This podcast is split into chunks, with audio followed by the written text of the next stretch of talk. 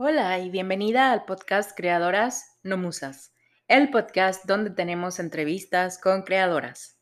El día de hoy hablaremos de un tema sumamente interesante, el biohacking y psychohacking como herramientas creativas y de conocimiento.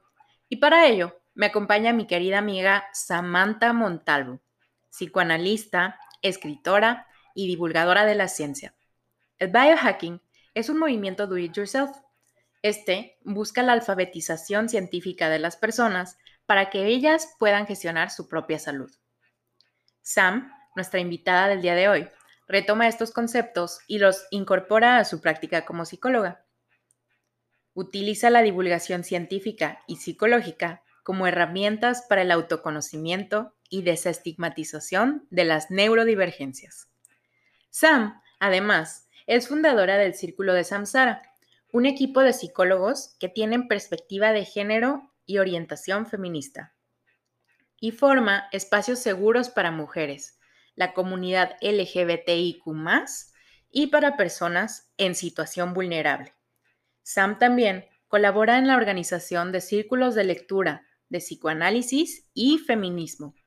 Actualmente, además de su labor de consulta psicoanalítica, se encuentra trabajando en la publicación de un libro ilustrado para niñas, donde divulga educación menstrual, y en una fanzine para la colectiva Psicólogas Militantes.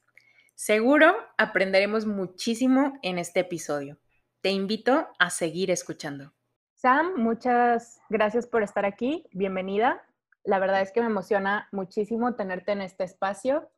Y bueno, siempre tienes muchos temas muy interesantes para platicar y creo que el biohacking es uno de ellos.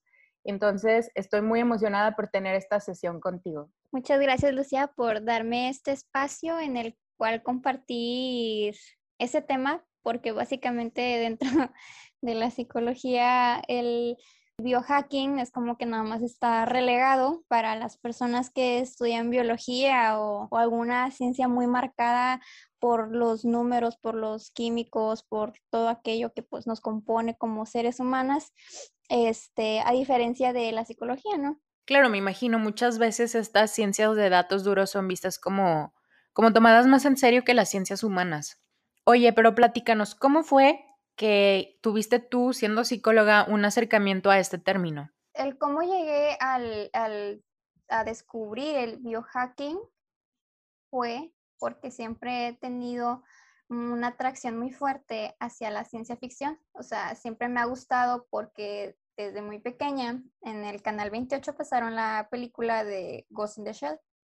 Ghost in the Shell siempre me ha estado ahí insistiendo, en el sentido de que es como un fantasma que me mete a un universo en el cual me veo proyectada porque Kusanagi, que es la, protagonista, percibía las cosas de una manera distinta, siendo un cyborg. Eh, entonces era una gente que hacía las cosas como le decían, pero de algún modo algo no encajaba conforme a lo que ella le decían. Entonces ella lo que buscaba siempre era como que ese sentido de existencia. Y, y Kusanagi fue la que con la que yo me empecé a identificar desde muy pequeña. Obviamente eh, es un estereotipo súper mm, de mujer chichona, típico del anime en Japón, que ponen mujeres culonas y toda esta cuestión.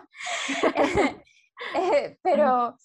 Pero ella era, era un cyborg, entonces. Ajá, sí, era un cyborg hecha a la medida pues, de, de, su sociedad, ¿no? Entonces ella, la diferencia fue que pues empezó a sentir sentimientos y un sentido de existencia omnipresente, ¿no?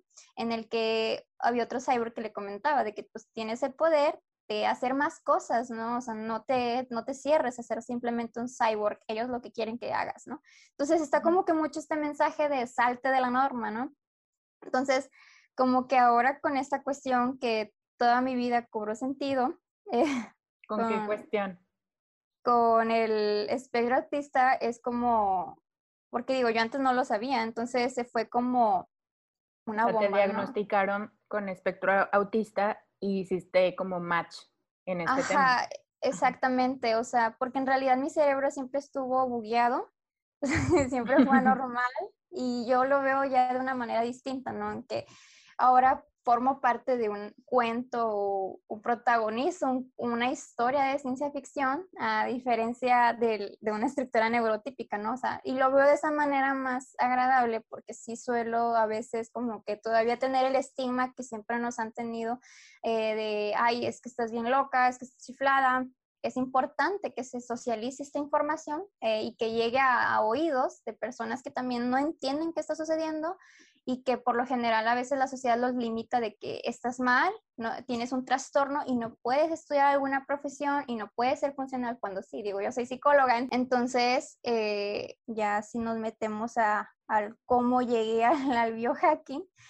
tenemos la posibilidad dentro de, de lo de la salud mental eh, hacer un cambio, ¿no? Pero todo está eh, canalizado o dirigido hacia un público de, bueno, biología, ¿no? O sea, medicina, farmacología, arbolaria y cuestión del cuerpo.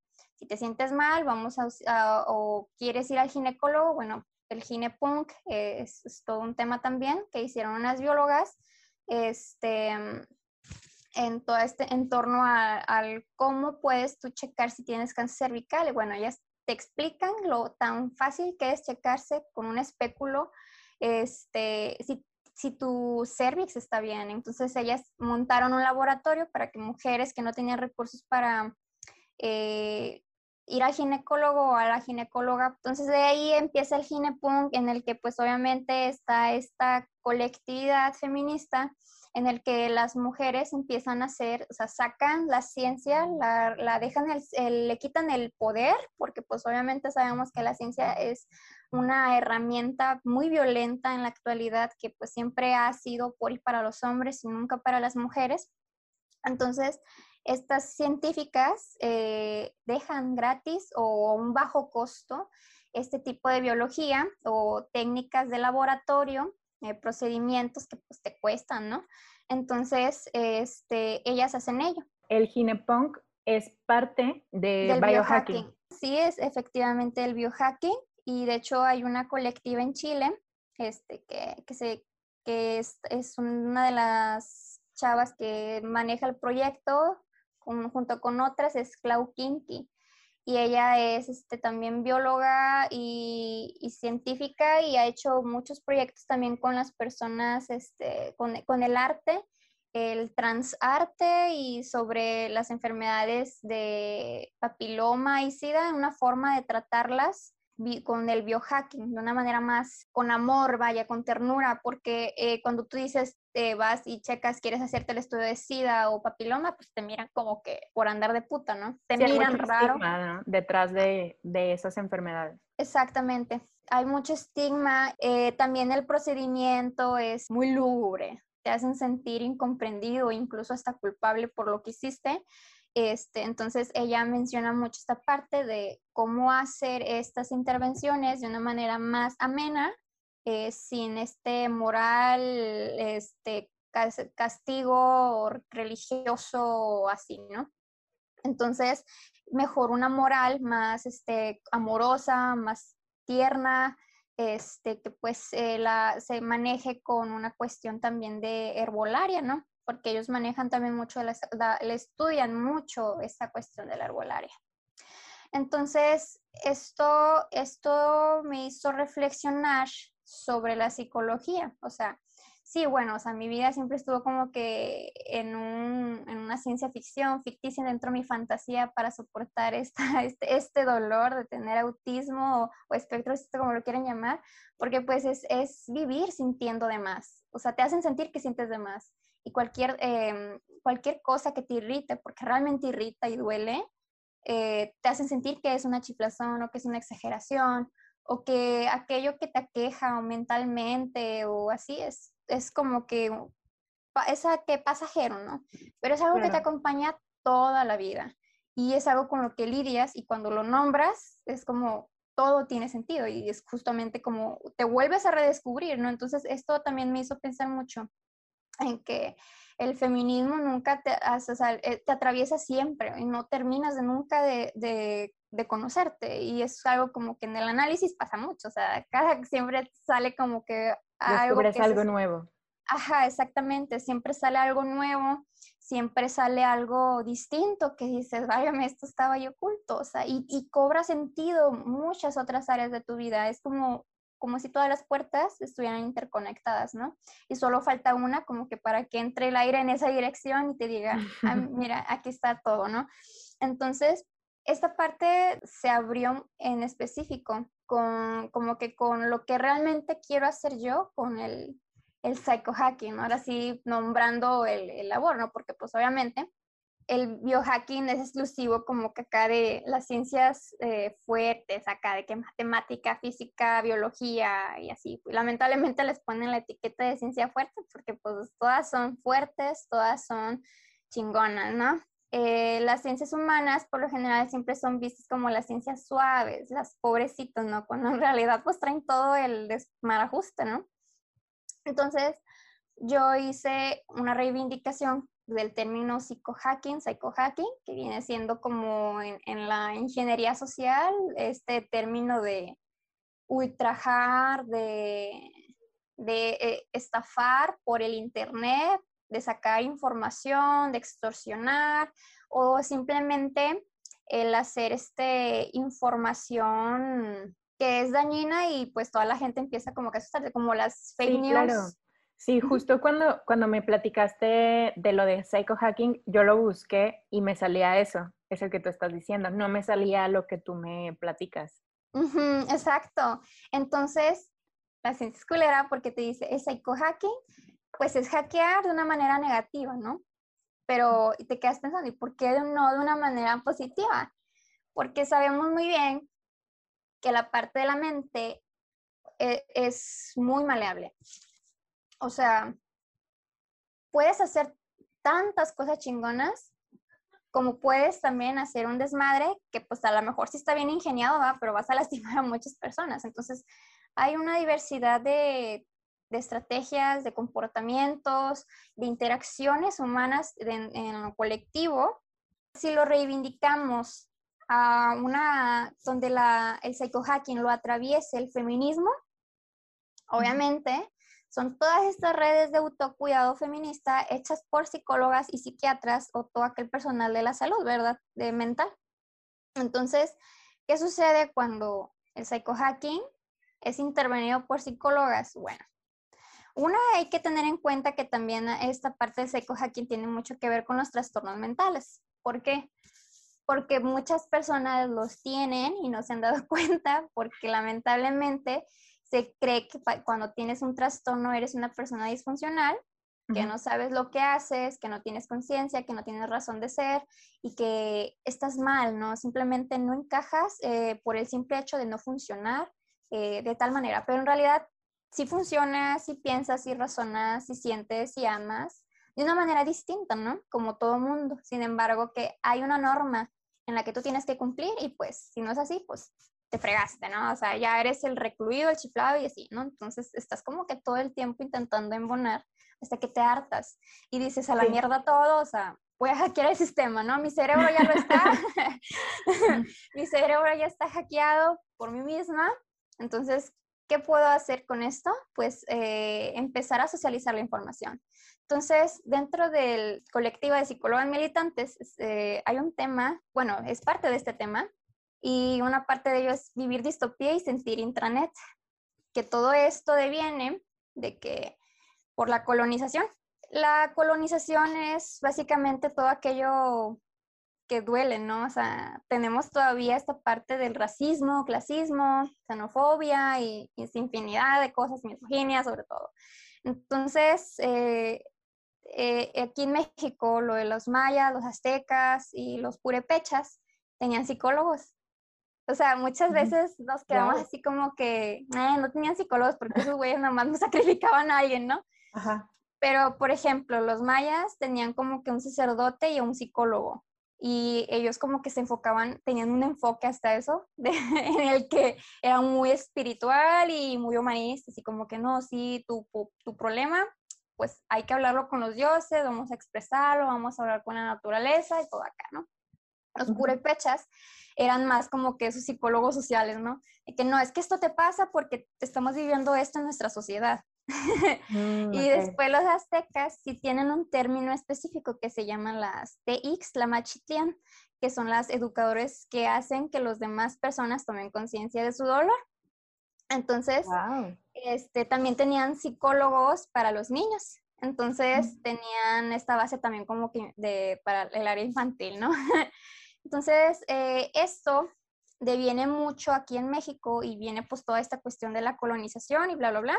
Ya todo el mundo sabemos cómo nos colonizaron, tristemente. esta, esta parte de la colonización eh, viene y trae también un modelo pues cristianista, europeo, blanco, caucásico, ¿no? Entonces es como Aquí todo se va a cuantificar y cualificar. Aquí no hay nada como que tú sientes y tú así, porque ellos ya manejaban esta cuestión de humanizar el querer de la gente. El, también el, el, el, deseo, ya hablaban del deseo, cosa que en el psicoanálisis pues ya con el tiempo se empezó a ver el deseo, el goce y, y el humanizar el querer de la persona también. Entonces, esta parte la asocio mucho con el vivir distopías. ¿Por qué? Porque estamos viviendo una distopía o sea, tú ves en Google que es una distopía y viene siendo todo aquello inmoral, corrupto, lo que duele, lo todo catastrófico, ¿no? Y estamos, las morras en México estamos viviendo una distopía. Y el sentir intranet, eh, el intranet, bueno, sabemos que es esta parte del internet más allá, o sea, se cuenta que está la base de datos, por así decirlo rápido, de que internet y después más adentro, con clave y todo acá más programado, está el, la intranet, que solamente mm, si sabes de programación puedes entrar a esa, a esa línea de internet, ¿no? De, de, net, más bien. Entonces, por ejemplo, en Corea del Norte tienen intranet, por eso nadie puede entrar a, ni puede ver no afuera. Pueden entrar a su red. Ajá, exactamente. Entonces, esto del intranet, así como la distopía, la sacamos de los libros de ciencia ficción el intranet lo sacamos también de, de, lo gráfico, de acá, de, de, una realidad que pues ya, o sea, el internet ya es una realidad que se combina con, con lo real, ¿no? Sí. Entonces, este, sacamos el término de, de, la net lo ponemos en la, en la vida real. ¿Cómo se manejan las, las redes de las morras? se manejan como un intranet, no entran vatos, o sea, eh, eh, la información es confidencial, eh, es comunidad, es colectividad, ¿sabes qué? Este, esto no, o sea, tú no vas a entrar porque pues eres vato y pues aquí son puras morras, tú ya tienes miles de espacios allá afuera, como para que vengas todavía quieras como que tener tu protagonismo, tu espacio o violentar a las morras de un espacio, ¿no? Entonces, ni siquiera se, se enteran cuando se juntan las mujeres, ni siquiera saben, o sea, simplemente las redes de morras en función de intranet no se enteran ni así, porque dicen, ah, voy a salir con una amiga. Y bueno, ahí están de que la, la, típica, ¿no? De que, ay, estamos pintando los extensiles para las, los pañuelos o estamos haciendo extensiles. Está muy gracioso, está muy gracioso eso que dices porque muchas dicen, muchas, muchos vatos me ha tocado que dicen de que yo conozco a la líder del movimiento feminista y es como que claro que no, o sea, eso no existe. Exactamente. Entonces, este, es el cómo aprender a vivir y asimilar que realmente vivimos una distopía, o sea, hacer esa distopía una realidad, o sea, ya es una realidad, vaya, pero sentirla real es diferente. Y aparte, el, el convivir y, y, funcionar colectivamente como el intranet también es una herramienta que, eh, y es donde el psychohacking se combina con esta parte, ¿no? Porque el psychohacking, si bien está reivindicado a la forma de, eh, ya el celular lo ves en la mano, o sea, aunque no lo traigas, eh, o lo dejas tú según en algún lugar, pero lo agarras rápidamente y dices, ¿dónde dejé el celular? Y lo traes en la mano. ¿Por qué? Como porque una parte de ti. Exactamente, porque el celular ya se encarnó, porque ya es una parte de comunicar de una manera muy práctica y sencilla y fácil, ¿no? Entonces, el celular ya, o sea, el contenido ya es, un, ya es parte de una corporalidad extra de la mente, ¿no? Que ya ahí la mente como que hizo su nicho y dijo, Simón, esto me sirve eh, para comunicarme, para expresarme, porque tengo un, estoy condicionado a, ¿no? Porque recibo cierto eh, retroactivo ahí del internet, algo, algo que me beneficia, algo que me estimula. Eh, ya muy Pavlov, ¿no? ya todos somos cyborgs, entonces. sí, casi, casi, ¿no? Y de hecho, con el hecho, como Donna Haraway menciona, y yo a mí me encanta Donna, porque menciona justamente esto, que el momento de que tú tomas algún medicamento, tú ya formas parte de alguna simbiosis, ya haces una simbiosis con el medicamento, con la ciencia, con, la tecnología, o te, tienes una prótesis, o sea, tú ya eres un cyborg. ¿Por qué? Porque ya es esta combinación de la ciencia con el cuerpo humano, en el que también el cuerpo humano dentro de ese espejo pues ya se ve en mil formas, ¿no? O sea, e, es sorprendente la manera en que la, la mente se adapta y se está adaptando para las personas que pues obviamente no crecieron con el Internet este, a una forma de vida distinta, ¿no? En el que pues si quiero llorar, pues tal vez no lloro, pero lo expreso en Internet o si quiero pedir comida, lo pido, ya tengo aquí la comida. O sea, cuando antes no, no había, solo era como que ciertos restaurantes te brindaban el servicio y toda esta cosa, ¿no?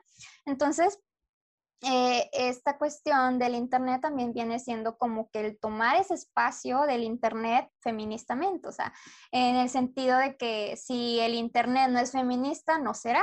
¿Por qué? Porque es un espacio monopolizado, es un espacio que es de guerra, o sea, prácticamente el Internet es sorprendentemente cómo es el impacto en donde muchas páginas en intranet justamente, eh, como la Deep Web o o páginas de leyendas urbanas, ¿no? Que dicen que venden mujeres o, o que existen videos súper bizarros. Entonces, es esa parte oscura, ¿no? Que en la que eh, justamente se meten este tipo de personas y, y juegan. O sea, entonces es, es, tan curiosa la línea tan delgada que tenemos con el intra y el internet y, y la manera en que convivimos en el mismo espacio, línea diferente a temporal, yo hasta lo veo como que atemporal es como un espejo, ¿no? O sea, tú estás enfrente de la pantalla, o es más, tú y yo nos estamos viendo, ¿no? Pero quién sabe quién más esté viendo que estamos conversando. o sea, porque obviamente todas las cámaras, todas las videollamadas, todas las grabaciones, o sea, el audio, lo están escuchando terceros. Y eso es como que a veces ya, ya no sabemos ni cómo, cómo comunicarnos, porque pues obviamente siempre va la información, está filtrada por la aplicación o por alguna cookie o etcétera, ¿no? Entonces, eh, es el Internet o la net más bien, este tipo de tecnologías es súper sorprendente la dimensión que tiene, porque a veces creemos que pues sí, nomás estoy hablando contigo y bla, bla, bla, pero olvidamos que en realidad hay más allá atrás. Hay, hay, más una cuestión que sí nos afecta, que sí nos vulnera a las mujeres y que constantemente nos privan los derechos y a veces lo normalizamos. Por ejemplo, Facebook no borra grupos pedófilos. Ah, pero nomás no digas que los hombres son unas larvas porque ya te baneó. Entonces son este tipo de violencias que a lo mejor sí. o sea, nos dan risa porque suena muy absurdo y lo es. Sí, claro. Entonces, este, es, es, la manera en que el Internet también se apodera de nosotras en este aspecto que decimos, pues bueno, pues es que las normas y sí, pero en realidad son violencias que recibimos las mujeres a través de plataformas misóginas, o sea, porque ninguna plataforma va a estar hecha con amor, ternura ni nada de eso, ni siquiera con rabia, ¿no? Así de mujeres acá que digan, vamos a quemarlo todo y vamos a hackear eso, ¿no? Y digo, si hay colectivas que hackean, pero obviamente hackear es un delito aquí, pero pues hay otras formas de hackear, ¿no? O sea, como el psycho-hacking, el biohacking. Oye, ¿y me podrías dar un ejemplo de psycho-hacking o cómo, cómo así bajarlo más a algo práctico para alguien que nunca ha escuchado de eso? Por ejemplo, un ejemplo tan sencillo es saber cómo cuidar tu salud mental en, en el dispositivo. Y también otro es el cómo es que tú ayudas a las otras mujeres por internet, que viene siendo el acompañamiento, el, acompañamiento de misopostrol, MIFE, aborto, etcétera, o el acompañamiento psicosocial, o, algún tipo de acompañamiento que sea emotivo, ¿no? O sea, que sea emocional, este, o creo que todos lo han hecho incluso, o sea, que te habla alguien a las 3 de la mañana o en la tarde diciendo, ya sabes que me siento muy mal, este, ya estoy harta de esto, bla, bla, bla. Y tú pues atiendes y escuchas a la persona, ¿no? porque te preocupa y quieres que esté bien, ¿no? Entonces, este es un tipo de redes de autocuidado entre morras a través del Internet, ¿no? Y que por lo general no son visibilizadas y se tienen que visibilizar porque son, es activismo, aunque muchas digan es una acción de empatía o, o de amabilidad, cordialidad, lo que sea, pero pues de igual modo es activismo. es activismo porque se tiene que visibilizar la forma en que se auxilian a las mujeres. Y cuando no sabemos, también es bueno decir, ¿sabes qué? Oye, no puedo ayudarte, te puedo recomendar a una amiga que sabe, pues, de sobre esto, pasó por algo así, no sé, etcétera, pues ya, la pasas, ¿no? Y también es parte del autocuidado, ¿no? Este, y también el, el, hecho de cómo interactúas tú con el Internet, cómo tú también te administras en, en usar el tiempo que le inviertes al Internet, cómo lo inviertes, el, usar el Internet solamente para aquello que te, que te beneficie, en el que tú puedas compartir o recibir, ya sea cualquier mensaje, etcétera, ponerle atención a tus contactos. Eh, y bueno, ahorita en pandemia, pues es un poco más complejo, ¿no? Pero obviamente el, el, estar como que calando ese tipo de opciones que te salen, o el de, por ejemplo, muchos en, ingeniería de un programación, todos tienen en, la, en el laptop una cinta.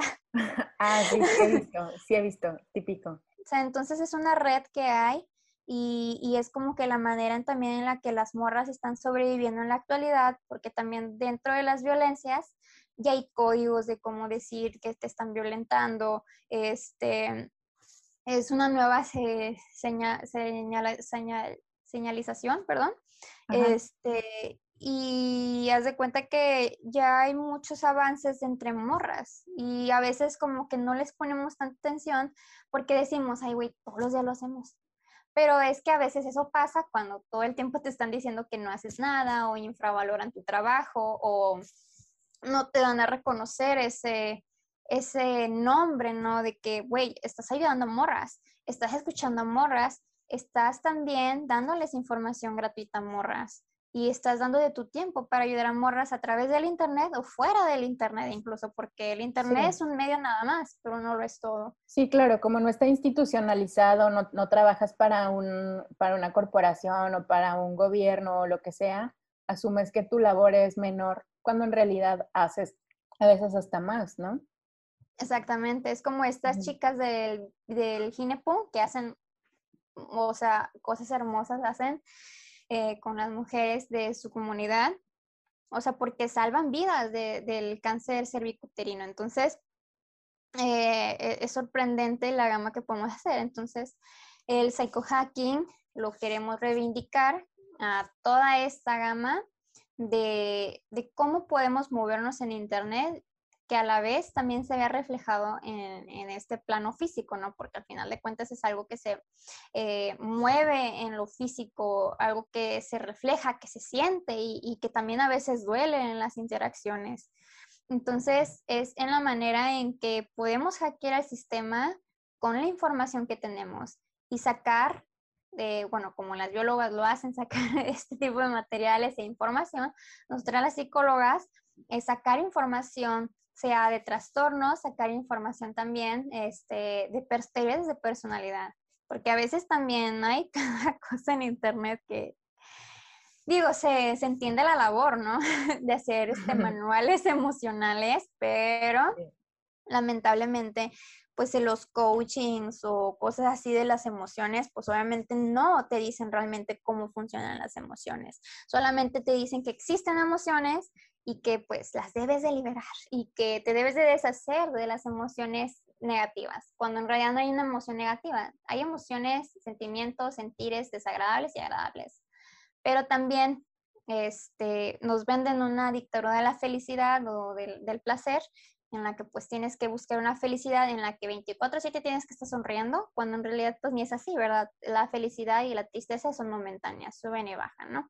Entonces, este, la manera en que uno puede socializar de una manera sana e íntegra es explicándole a la gente de que sabes que, mira, tengo esta información y no te lo tomes literal, o sea, porque la psicología sí tiene su chiste, es, es algo muy pesado también de trabajar porque es subjetividad y la manera en que se perciben las cosas también. Y es delicada también, porque estamos hablando de un tema de salud.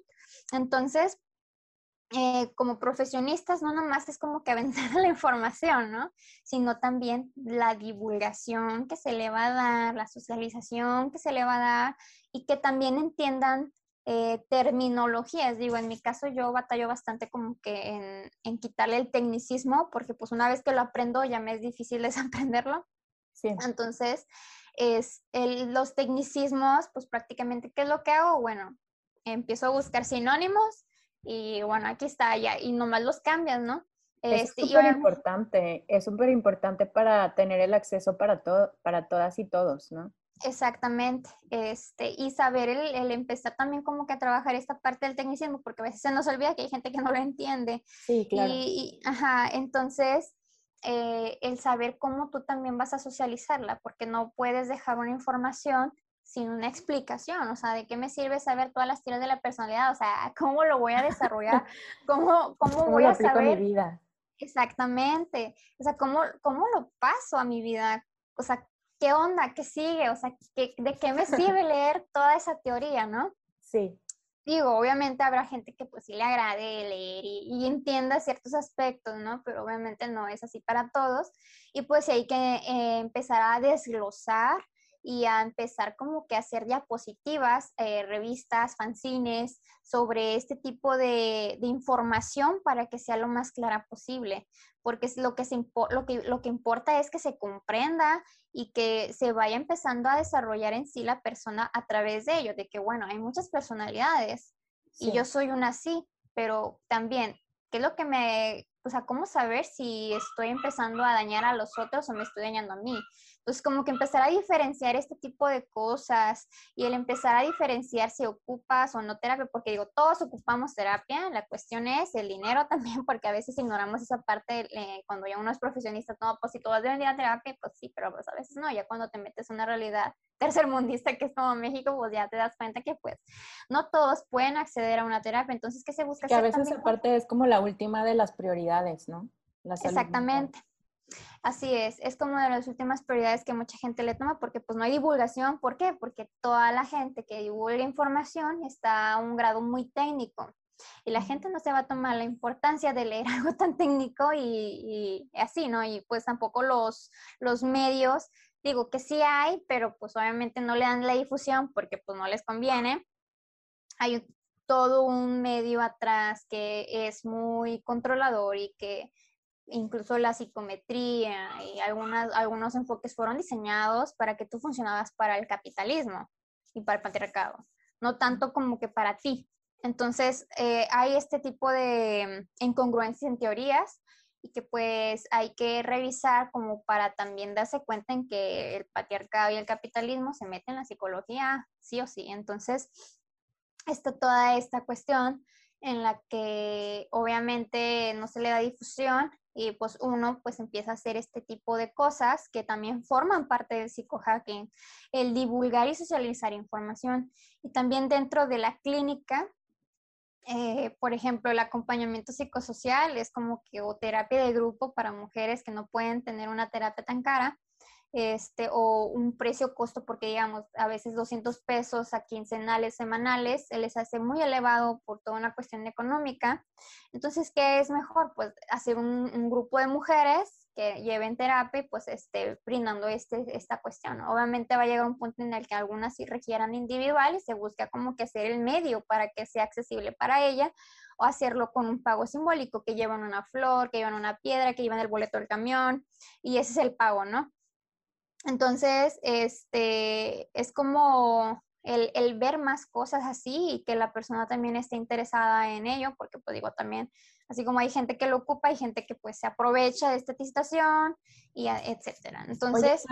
¿Y cómo se cuida, por ejemplo, la línea entre el que una persona se pueda hacer daño porque no cuenta con la capacitación profesional, de cierta manera, para hacer psicología o para hacer biología o para hacer ginecología, eh, ¿cómo, qué, parche o, de qué manera también eh, cubre eso eh, este tema? Es importante también saber que por algo las carreras existen, o sea, digo, siento que las carreras son como que la base de todo ese conocimiento, pero también hay que aclarar que hay, hay materias que, por ejemplo, son muy objetivas, eh, en el que tú estudias algo con precisión y ahí se queda pasmado. Son las ciencias exactas, como dicen, ¿no? Sí. Y digo, y entonces hay ciencias exactas que pues dices de que no, o sea, estas ocupas eh, darle un seguimiento específico porque pues obviamente las instituciones monopolizan y, censuran el contenido y la, la hacen exclusiva, ¿no? Solo si eres alumno de esta institución puedes acceder a ella. Y pues eso también hace que cuando a lo mejor es algo que se puede estudiar por fuera, no sé, se me ocurre algo así como matemáticas, algo, algo matemático, algo muy exacto que digo, también tiene su chiste y también hay que tener cuidado con las matemáticas, este, porque llega a este roce humano, ¿no? Pero es como que ha habido muchas personas que son unas genios y no tienen carrera y saben de física cuántica y saben de todo y los llevan a la NASA, ¿no? Y empiezan como que todo, pero son personas que saben manipular esa información. Cuando hablamos de psicología, de ciencias eh, subjetivas eh, o inexactas, como le llaman, este, hay una línea pues de la salud mental que se hay que cuidar, que viene siendo más que nada el tú como profesionista, el saber cómo te vas a cuidar tú. Ir al psicólogo es de ley. O sea, ¿por qué? Porque estás escuchando, estás eh, trabajando con personas y pues eres ser humano y te mueven cosas y es normal que muevan cosas entonces, ese autocuidado empieza y es la línea en la que te dices también tú, de que, bueno, ¿qué, es lo que puedo trabajar? ¿Qué es lo que no puedo trabajar? ¿Hasta dónde me permito tener pacientes? Eh, hasta dónde me permito escuchar o qué está sucediendo porque no escucho esto, así entonces por eso también es importante la supervisión. Sí es importante tener en claro que esa línea ética deviene mucho como que de, del esfuerzo. Yo, yo siento que viene mucho del esfuerzo que a ti te costó el, el darte cuenta de tu propia historia, de tu propia mm, eh, sintomatología, de tu propio trastorno o de tu propia, em, no sé, algo ahí, ¿no? Algo ahí que, que te, siempre te está llamando y que al momento de estudiar la carrera sale, ¿no? Si yo ya sé qué pedo conmigo y todavía me falta muchísimo más de descubrirme, pues quiero también que la gente aprenda a escucharse. Es como que esos espacios que se generan a través de ese proceso eh, psicoterapéutico es muy importante tenerlos en claro. Entonces, por eso sí es esta parte de la ética en el, en el cuidarse mucho y, y el que el esfuerzo y que la manera en el que tú tienes ese deseo de, de bueno, ¿y por qué quiero escuchar? A los demás? ¿Con qué quiero hacerlo? O sea, ¿por qué? ¿Y cómo me voy a autocuidar? Porque también eso es muy importante saberlo. Y, y es para todas las eh, carreras, supongo yo. O sea, porque creo que cada carrera es como, bueno, ¿y por qué estoy aquí? O sea, ¿por qué lo quiero hacer? ¿Cómo lo quiero hacer? ¿Dónde lo quiero hacer? Este, y cómo lo aplico en mí también. O sea, porque pues al final de cuentas es un proceso creativo, cualquier carrera que sea, todo tiene su creatividad de distinta forma. Entonces es como que, ¿cómo te inmiscuyes tú en ese proceso, no?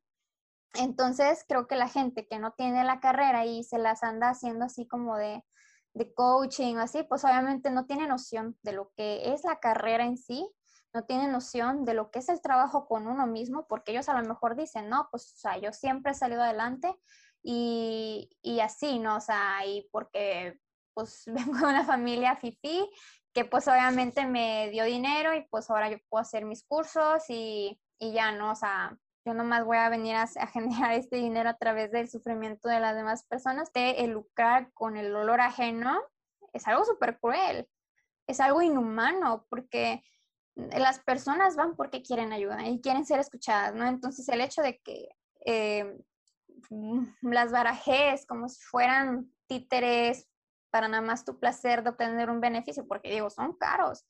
O he escuchado amigas que dicen, no, de que mi familia me llevó porque todos querían ir a cada uno les cobró mil pesos, ¿no?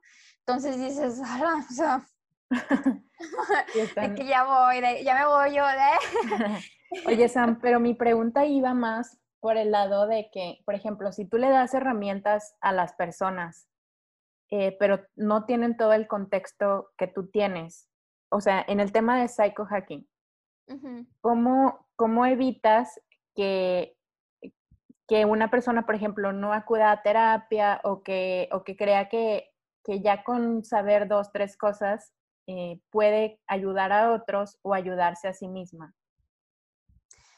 Ah, ok, ok. El, la manera en que la persona percibe la información. Sí, exacto. O sea, como que si hay alguna, o sea, si han pensado como en esa parte para evitar que tal vez eh, una persona se haga daño a través de esa misma información. Pues mira, no se divulga tanto y como quiera los hay. Entonces, es como que, qué mejor que las personas sepan diferenciar qué es un proceso terapéutico, qué es un proceso terapéutico y que el coaching, pues a lo mejor hay, hay, alguien que sí le sirva, ¿no? Que a lo mejor sí fue alguien con que pues tenía conocimiento y pues supo manejar la situación, no sé cómo, pero pues le haya funcionado, ¿no? Este, pero el hecho de que esta información casi no salga y aún así existan personas tan crueles en hacer esto, personas que con solo leer un libro de, de inteligencia emocional, siempre sale eso, ¿no? Que leí un libro de inteligencia emocional y y ya soy coaching o, o ya doy consejos verga, ¿no? Entonces, este, siempre los va a ver porque es gente que lucra a través del otro y porque a lo mejor también busca cierto reconocimiento en el que, ay, yo ayudo, yo hago. Entonces, es más como que una cuestión de ego, o sea, una cuestión ahí media enfermiza de, de dañar a los otros porque pues quieres obtener cierto reconocimiento, ¿no? Entonces, creo que va muy de la mano con lo que te comentaba anteriormente sobre este tipo de prácticas, este, y que también va mucho también, va, mucho a esto de, mm, eh, por ejemplo, en la facultad había tipos que apenas con leer un resumen de Nacio, de Freud o, o cosas así, ya sentían de que lo super acá te analizaban y, o sea, pero silvestreaban, porque en el análisis, cuando tú analizas a gente que no es tu paciente, se le llama silvestre, análisis silvestre. Entonces dices, ¿qué? O sea, como por qué estás dando terapia si todavía no pasas por las materias clínicas, si todavía no sabes de lo que es una constitución estructural de la mente y que hay múltiples formas, que hay múltiples enfoques y que hay muchas ramas en las que lo trabajan. Este, que, que, la mente no se cierra a un diagnóstico, porque también es eso, el, el, el, el, bajar ese discurso biomédico que hay en la psicología, eh, que, pues parte de la perspectiva feminista hace esto, ¿no? Que muchas veces se confunde la perspectiva feminista con un abrazo, ¿no?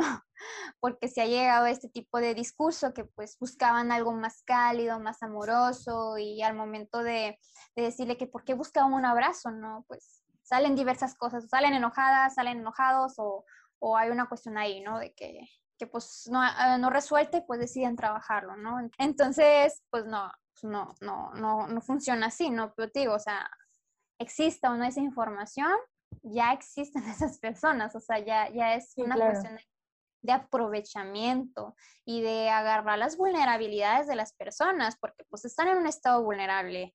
Entonces, por personas como estas, muchas veces, muchas personas, muchas veces eh, las personas eh, mm, ya no vuelven a psicólogo, ¿no? Porque lamentablemente abusaron de ellas psicológicamente. Y es una violencia también. Digo, una cosa es que sí, definitivamente como terapeuta, yo reconozco que también a veces he tenido mis fallas en el sentido de que escucho y por una cuestión de investigación le pongo más atención a lo que yo quiero comprobar a lo que ella me está expresando, ¿no? Y es como que, no, pendeja, vuelve, no, es, no, es, no es tu objeto, porque tenemos tan marcado el discurso biomédico, biomédico que queremos agarrarlas como un objeto de, de investigación, cuando son sujetas.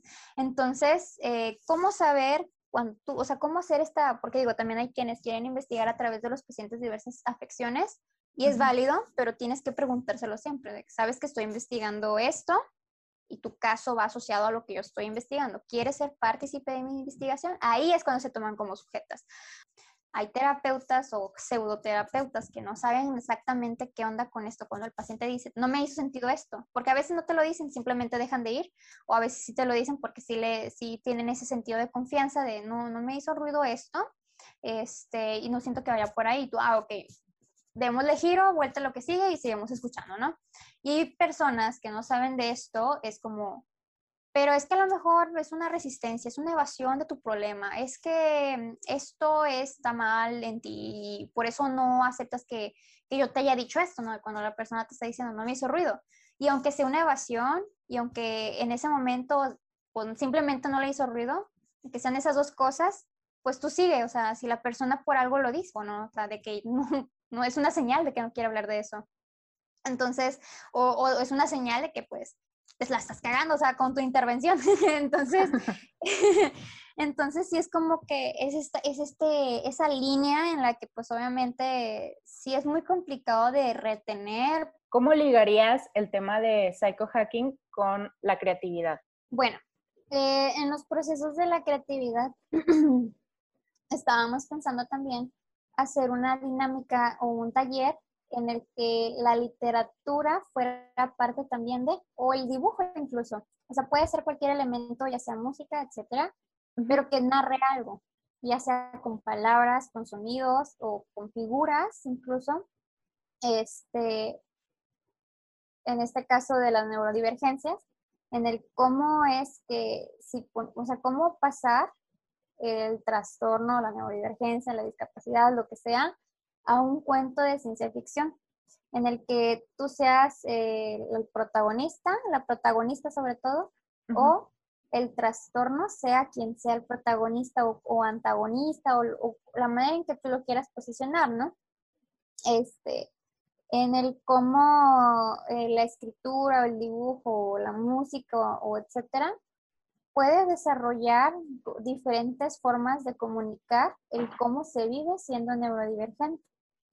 Entonces, otra forma de las, del psychohacking con la creatividad tiene mucho que ver como con los cuentos también. Digo, ahorita eh, con Elena, Elena Valven, es, es, la chica que está ilustrando el cuento de A dónde fue Irene, que es sobre la menstruación. Pero más allá de la menstruación, que sí, o sea, te explica todo este proceso de una perspectiva en la que pues no va dirigida al, ay, pues te menstruas porque no hay un esperma, es más dirigido a, a una perspectiva en la menstruas porque tu organismo está, está colaborando para hacer todo un proceso hormonal, un proceso pues orgánico y pues que te está explicando también tu, tu matriz de que ya menstrué, pues ya funcionó todo bien, todo está en orden y si no pasa así, pues hay algo que revisar dentro de la cuerpo. Entonces es como que también apoderarse de, de eso que a lo mejor ya lo somos, ya, ya estamos, ya, ya somos nuestro cuerpo, pero mentalmente ese espejo que pues se introyecta por el patriarcado, el sistema estructural, las violencias, cómo se educa en casa, pues obviamente como que se fragmenta esa visión, ¿no? Es el cuento pues habla sobre toda esta situación y, y, eh, y la colectividad. Eh, dos niñas que no lo voy a spoilear, eh, o sí, no sé. contándonos acá todo el cuento. Ya sé, ¿verdad? Que no, yo soy bien mala porque siempre he spoileo películas, o sea, Entonces, pues me voy a controlar. Pero pues sí, o sea, prácticamente va de dos niñas que buscan esta colectividad o, las enseñan eh, a, no estar individualmente, ¿no? Porque por lo general toda esta cuestión femenina o de la menstruación, del útero y bla, bla, bla, de procesos biológicos de las mujeres, pues obviamente se ven relegados e incluso entre ellas es como que no, no te voy a hablar de esto. El, el, que son muy individuales o te hacen creer que es muy individual, el dolor bueno, pues puede hacer algo colectivo a través de la expresión y la creatividad, que pues puede ser mil formas, ¿no? Wow, suena eh, muy interesante como lo, como lo dices.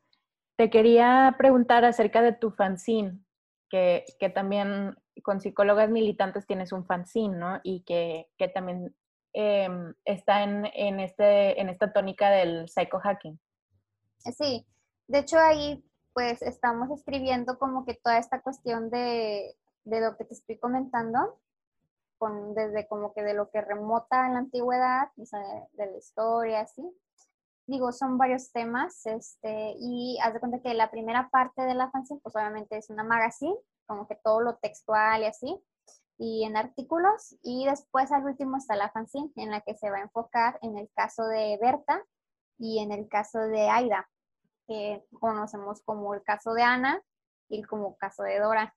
Entonces, son las primeras eh, chicas en las que les dijeron que tenían histeria y el cómo se va a reivindicar el término también, ¿no? Porque también el, término de la histeria yo considero que ya debería de usarse otro porque pues ya no, ya es sexista, o sea, viene de un término sexista, que obviamente se reivindicó muchas, muchas veces por psicoanalistas, mujeres que hablaban prácticamente de que, pues, no, o sea, la histeria es una estructura y que deviene mucho del sufrimiento, ¿no? De la, de la percepción de las personas. Entonces, es como que también despatologizar aquello que, que viene del pasado, ¿no? Y que muchas veces en lo, en lo colectivo se trae de que no, es que la histeria o cosas así, pero pues en realidad pues ya quedó relegado y, y por eso las fanzines se va a enfocar mucho en toda esta cuestión de la gama, eh, bueno, en, el, en los temas que habitualmente no se tocan más que en la escuela, como por ejemplo los casos de ellas, están como que muy pegados a, la, a, lo académico y que cuando tú ya sales, bueno, en mi caso yo salí, fue como que leí mucho y fue como que no. Eh, eh, vamos a pasar a la última sección. Son unas preguntas que les hago a todas las invitadas que, que vienen al podcast y son más como de, de, pues son del tema de creatividad y de personales, ¿no? Entonces, te voy a hacer la pregunta y ya nada más me respondes de manera, lo primero que se te venga a la cabeza. ¿Te parece bien? Sí, o sí. Sí. sí. Bueno, la primera es, ¿qué superpoder creativo te gustaría tener? Nunca lo había pensado, o sea, de algún modo antes creo que sí fantaseaba más como que el, el superpoder, este, y era más como que esta parte de, de poder escribir así como que tal cual la imagen, porque suelo no escribir eh, tan expresivamente, o sea, como que así como se me viene a la mente lo escribo y pues obviamente no me entienden el idioma que yo hablo aquí a, una generalidad, ¿no? Entonces, es como que yo creo que estaría cool que cuando no entiendan qué escribiste, hacer de que pam, con el dedo y, ah, ya entendió. Creo que es más como...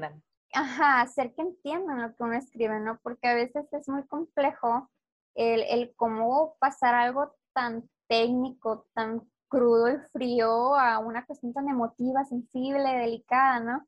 O sea, porque uno lo ve así, pero cuando lo lee alguien más es como, o sea, ¿a dónde vas con esto, no? O sea, ya leí mil veces sobre este tema y, ¿a dónde vas, no? Yo lo entiendo de que háblame del tema, ¿no? O sea, dime todo el pedo y yo ya en mi mente ya me hice toda la novela, ¿no? este, ya estructuré es como el, el principal problema de la comunicación, que, que, la otra persona entienda exactamente lo que tú quieres decir, ¿no? O cómo lo, lo ves tú. Sí. Está muy difícil. Este, creo que por eso escogería como que el, darle unas gafas de mil colores a la gente, de que, mira, eso es lo que intento expresar. Oye, a ver, pregunta dos. Si pudieras ir a cenar o tomarte un café con cualquier creadora de la historia, ¿con quién irías y por qué? Creo que escogería a la escritora eh, Palma Venkatram. Eh, ella tiene un libro que se llama La escalera prohibida y creo que ya te lo había comentado, que es un libro que leí en la secundaria, en la biblioteca. Yo siempre me metía a la biblioteca y ahí de que hasta la chava de que me daba regalos por leer y yo de que, oh, están premiando por leer. Eras como nadie se metía. Ah, sí, entonces, este, me daba así como que premios y de hecho todavía tengo mi tarjeta, de, le hubiera sacado de enseñártela, de, los, entonces yo había escogido uno que me llamó la atención porque a mí siempre me llamó la atención los colores y los patrones hindús eh, de, la, de la religión hindú. Y haz de cuenta que ese libro fue como que, Simón, lo voy a agarrar porque algo me dijo que lo leyera y aparte era como que la escalera prohibida y siendo adolescente es como que Simón. Entonces, yo no, yo no sé qué me imaginaba leerlo. Yo sentía que a lo mejor me iba a explicar algo de la India por el, el contexto o algo así pero conforme lo fui leyendo me empezó a picar más porque la protagonista eh, es una proyección de la autora, de lo que ella vivió eh, cuando era joven, este, obviamente con toda una historia y así, ¿no? Este, diferente, eh, pero relata sobre la adolescencia de una niña india, en el cómo es su proceso de, de sobrevivencia sobre la menarquía, o sea, cómo menstruaba y todavía la tenían que recluir, y aparte el vivir la transición de la Segunda Guerra Mundial.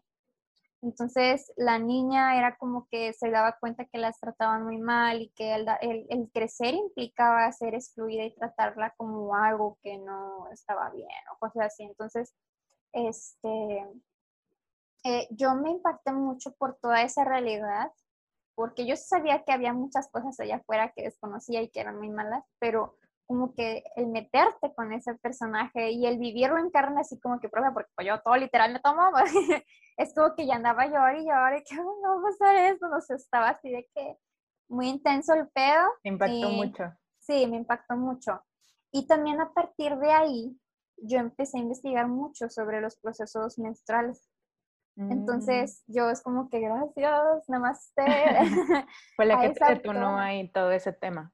Ajá, entonces ahí yo me empecé a, obsesionar o a, clavar demasiado con el tema de, la menstruación y del placer también, porque pues cuando uno es neurodivergente el placer también es diferente. Si a las mujeres no les dicen, y a las niñas no les dicen cómo es el placer desde pequeñas y que solo tienen que procrear porque eso es la menstruación, este, imagínate a alguien que, que tiene hipersensibilidad a partir de ese libro de la, de la escalera prohibida, que justamente se llamaba Escalera Prohibida porque ella leía mucho y, y le, le, prohibían leer después de que ella ya era una adolescente con menstruación, ¿no? Entonces eh, ella se dio cuenta que crecer en la India es, casi un infierno. Obviamente eh, hay maravillas, pero también tienen sus ratos que son muy infernales y que pues a ella la, la hicieron sentir como un agente externo que ya, que ya no merecía estar en la comunidad mientras menstruaba y mientras crecía, ¿no? Entonces es como que el darse cuenta, ¿no? Que, que pues no estamos tan lejos de esa realidad y que pues al final de cuentas aquí la menstruación también es, es algún tabú. Tal vez se hable como que sí un poquito más, se socialice un poquito más, pero sigue siendo un tabú. Entonces creo que me sentaría a tomarme, no un café, porque soy intolerable al café y me voy, me da ahí un shock con el café, taquicardia, entonces, pero tal vez una limonada, sí, con ella. bueno, una limonada con, con esta autora. Súper bien. Oye, y a ver, pregunta tres. ¿Cuál es la mayor locura que has cometido en nombre de un proyecto? Eh, es hacer esto, ¿no? Psicóloga militante, ¿no? Porque en el psicoanálisis no te paran de decir que no te sacas de la norma. O sea, tienen muy implantado esta norma de si la paciente viene platicando una situación así, no debes de salirte de la sesión y es porque algo significa, ¿no? Y yo me he salido de sesión, o sea, por ejemplo, eh, cuando me refiero a salirse de sesión, es cuando se pausa el proceso terapéutico y se escucha con acompañamiento. Eh, hay pacientes que, a veces traen muchas dudas sobre algún tema y están con todo eso, todo eso y todo así como que, ah, ya sea de feminismo, de alguna cultura o de algo que ellas traigan en su historia personal, se les hace una psicoeducación y se, y se sale de terapia y se explica toda esta cuestión y bueno, ¿por qué? Y ya después eso también se toma como información terapéutica, pero en ese momento se le da su espacio de acompañamiento y una escucha distinta sin interpretación, ¿no? O sea, porque no busca interpretación, busca respuestas. Entonces, hay cosas que sí se pueden dar respuestas y a veces como terapeutas no nos prohibimos mucho esto, no, no se puede dar respuestas porque algo, algo, algo significa en su proceso, ¿no? O, por ejemplo, el, lo más loco también es, por ejemplo, el, el, el confrontar, yo lo llamo locura porque pues te ven así, ¿no? el confrontar a colegas que hacen malas prácticas y tú un buen pedo les dices, oye, ¿qué pasó? O sea, yo no, yo, yo te recomiendo más bien que evites generalizar este término que ya no se utiliza porque puedes dañar a una persona. Y, y va mucho en cuestión de, por ejemplo, esta de, estás con la pareja que quieres, porque quieres y porque la buscaste. Vámonos. Entonces, resulta que te golpea. Ah, pues eres la culpable.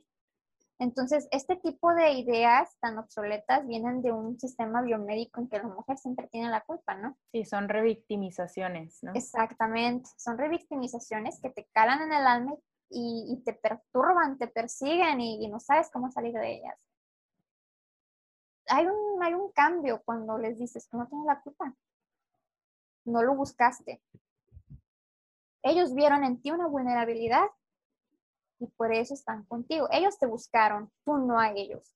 Entonces, porque este tipo de personas son narcisistas, son psicópatas, lo que sea que sean, buscan un aprovechamiento y saben cómo vulnerar. Saben, las, tienen el raciocinio de hacerlo. Entonces, la expresión así de tensionada, los hombros se caen y se pierden porque es como que entonces no soy la culpable yo. Entonces es, es tanto el impacto que reciben al escuchar esas palabras viene, no sé de dónde viene o quién les dijo eso, pero pues es que es algo tan, son informaciones, ese tipo de información se socializa, pero no cambia, se queda obsoleta y la siguen repitiendo y repitiendo. Sí, claro, es algo que se escucha mucho, ¿no? Está así como ya está casi casi metido en la cultura pop ese tema que dices. Sí, exactamente. Entonces creo que lo más loco es eso, ¿no? Como que darle duro de que sabes que no, por ahí no, porque estás dañando a alguien o el también este, el, el salirse de la norma de terapeuta, ¿no? Por ejemplo, muchos piensan que sí, uno va pues aseado, porque pues es tu trabajo y pues te sientes cómodo y pues tienes que ir aseado, o sea, es bueno, al menos yo lo veo así porque hay unos que pues tal vez no se hacen, tampoco criminalicemos a los que no se hacen, ¿verdad? Este, pero al menos en mi persona es como que yo sí soy como que una imagen así de que eh, muy ordenada, porque pues soy muy obsesiva con el orden también, pero a veces llevo falda, casi siempre larga, no me gustan las minifaldas, este, y se me ven los pelos de las piernas. Y a veces pacientes o pacientes, y hoy, tengo por lo general más mujeres, se quedan como que a veces así de que me están conversando algo, pero como que los hipnotizan los vellos de las piernas, ¿no? Y a mí me va y me viene, yo estoy escuchando lo que me dicen, pero sí noto como que la mirada así de que hacia abajo. Y después cuando yo los veo, como que voltean de volada de que no estoy viendo nada y es como que no pasa nada. de que, ah, ya te vi. sí, se sienten como que a lo mejor piensan que me voy a molestar, no sé, ¿verdad? Pues todos se sienten como que a lo mejor uno juzga, pero en realidad pues no es eso. Y que a veces también eso, pues es como que la manera en que tú te sientes como en tu trabajo, porque muchas veces dicen, es que no deben de ver cómo te vistes, así es como que, ay, o sea, se van a dar cuenta porque si vas igual formal van a decir, es una persona formal. O sea, siempre va a estar ahí. Sí, claro, siempre va a haber un prejuicio con eso. Ajá, exactamente. Entonces, qué mejor que tú puedas salirte de esa norma tan mm, seria. Digo, si te gusta, pues adelante, ¿no? No tiene nada de malo, pero es como que cuando es obligado y es muy normalizado, como que salirse es como algo muy liberador también. Sí, qué padre, me gusta. a ver, Ahora, dime tres cualidades que aprecies al colaborar con otras creadoras.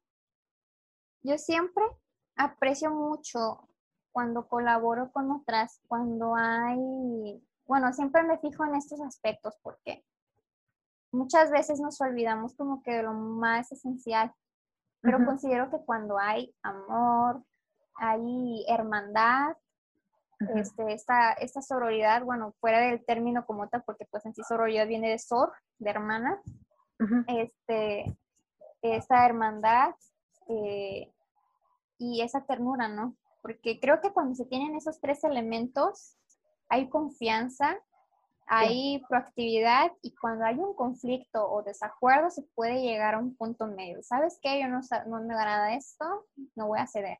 Apoyo tampoco. Bueno, entonces hay que llegar a un punto medio, ¿no?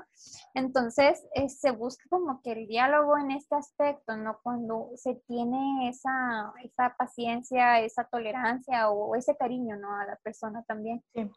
Y sea algo recíproco, porque si nada más vas y, quitas, es como, oye, mi parte, o sea, a mí también me costó. Sí. Creo que son de esas tres cosas eh, que yo me enfoco mucho al colaborar con otras chicas. Digo, yo pues contigo he hablado y también hay esta parte de la hermandad o del grupo de las Juanas, o sea, hay, hay esa ternura, hay ese cariño, hay esa estima. que sí. Yo también creo que es muy importante eso, y más porque, pues, eventualmente cuando, cuando colaboras con alguien en algún punto puede haber un conflicto, ¿no? y, y, siempre el saber que se va a haber una disposición para resolver los problemas desde, desde una ternura o desde un aprecio es muy, muy tranquilizante, o sea, es, es muy diferente a, a, estar ya buscando una confrontación o, no sé, destruirte o tal. Sí, entonces yo creo que también, también valoro mucho esas cualidades que tú compartiste. No, es que ya voy llorando. llorando aquí. Este, y ya bueno, por último, Sam, ¿qué consejo le darías a una creadora que aún no se anima a lanzar un proyecto? Que se acerque. O sea, que no tenga miedo de compartirlo. O sea, sí, a veces tenemos como que ese miedo de compartir porque a lo mejor ya tenemos experiencias como desde la historia en todo el mundo que comentas un proyecto y te lo plagian. Y tu puta madre, o sea, me costó un chingo y me lo plagiaron. Entonces, es como que está ese miedo también y también como que también el, el identificar a quién se lo vas a compartir. Con quién tú crees que puede haber algo recíproco. Y con quién crees tú sentir esa estima también. Este, y que no tengan miedo de, de acercarse a más morras que pues estén brindando este tipo de espacios, ¿no? También. Eh, digo, porque a mí casi siempre todas las chicas que o amigas y conocidas, así como que tanto cercanas como chicas que pues no están tan cerca de la línea de amistad, este, pues yo las apoyo, ¿no? De que me dicen de que, oye, ocupo esto, o sea, pero no sé, me da miedo lanzar, y ya, pues ahí les digo de que, bueno, pues no te parece como que agregarle esto, ponerle esto, quitarle esto y así, ¿no? Y ya como que dicen, ah, es cierto, ¿verdad? O les doy ideas ahí de que, bueno, mira, en AliExpress eh, están baratos estos moldes, ¿no? Entonces, este, como que empezar como que divulgar esta información también del comercio y cosas así, bueno, en, en, lo que en el área que se vaya a buscar ayuda, ¿no? Este, y también, por ejemplo, o sea, que, que no lo hagas sola, o sea, porque pues al igualmente, o sea, siempre te están diciendo que es que lo vas a hacer sola siempre y que no sé qué, porque sola es mejor y que no sé qué, pero pues en realidad, entre más colectividad, este, pues mejor, ¿no? O sea, se, se nutre, se, se siente más humano y nunca ver esta parte de la competencia, porque cuando tú ves esta parte de competir, te llevas a la ruina tú solo o llevas a la ruina a otras. Entonces, sí, cuando compites siempre hay uno que gana y uno que pierde, ¿no? Exactamente. Y cuando colaboras, pues todas ganamos. Ajá, salen muchas cosas nutritivas. Entonces, eh, considero que sí, o sea, no, no lo dejen como que pasar y lo cuenten con alguien con mucha confianza o se acerquen a espacios que lo fomenten también este, que, que, le den retroalimentación, que le den el, el, ¿cómo se llama? El visto bueno, voy a decirlo, el bueno, esto y esto, así, ¿no?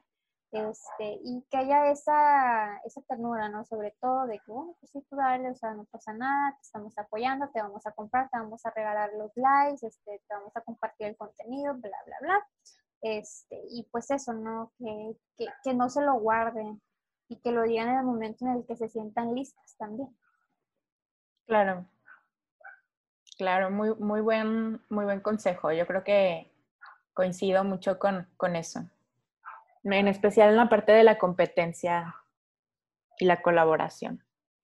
Eh, vamos a dar cierre y eh, quiero que platiques como dónde te pueden encontrar. El tema de, del psychohacking y la fanzine, la magazine, información que curan, eh, la pueden encontrar con un estilo acá punk o acá rebel en, en, el Instagram de psicólogas militantes, psicólogas guion militantes. Este, psicólogas guion militantes. Ajá, exacto. Y es un espacio separatista. Esa, esa colectiva sí es separatista, completamente separatista. Y la que es mixta eh, es el grupo de divulgación científica para público en general, que es mixto, o sea, eh, Círculo de Samsara, que en Instagram está como psicología-samsara. Este, y en Facebook estamos con Psicólogos de Monterrey, Círculo de Samsara, y tenemos también un canal en Telegram, en el cual a veces subimos también contenido eh, cuestionable, o sea, en el sentido de que no, de que no cuestionable, sino que contenido que puede hacerte resonar a veces mentalmente o un laboratorio mental, que, le pusimos ese nombre porque prácticamente es, es este, pensar más allá de ciertas actitudes que nosotros a veces tenemos, eh, divulgar esta información de personalidades, de conocer estos aspectos de la vida que a veces ignoramos y el de también conocer las neurodivergencias, ¿no? Eh, es una forma de laboratorio en el que puedes experimentar también emociones o preguntas, ¿no? Sobre todo las preguntas y cuestionamientos. Súper bien, súper bien, Sam. Eh, pues muchísimas gracias por, por darme el tiempo para platicar contigo. Siempre es un placer. y así de Muchísimas gracias por llegar hasta aquí. Espero hayas aprendido tantísimo como yo. Y te recuerdo que nos puedes seguir en Facebook e Instagram como Creadoras No Musas. Nos vemos en la próxima semana con otra invitada súper especial.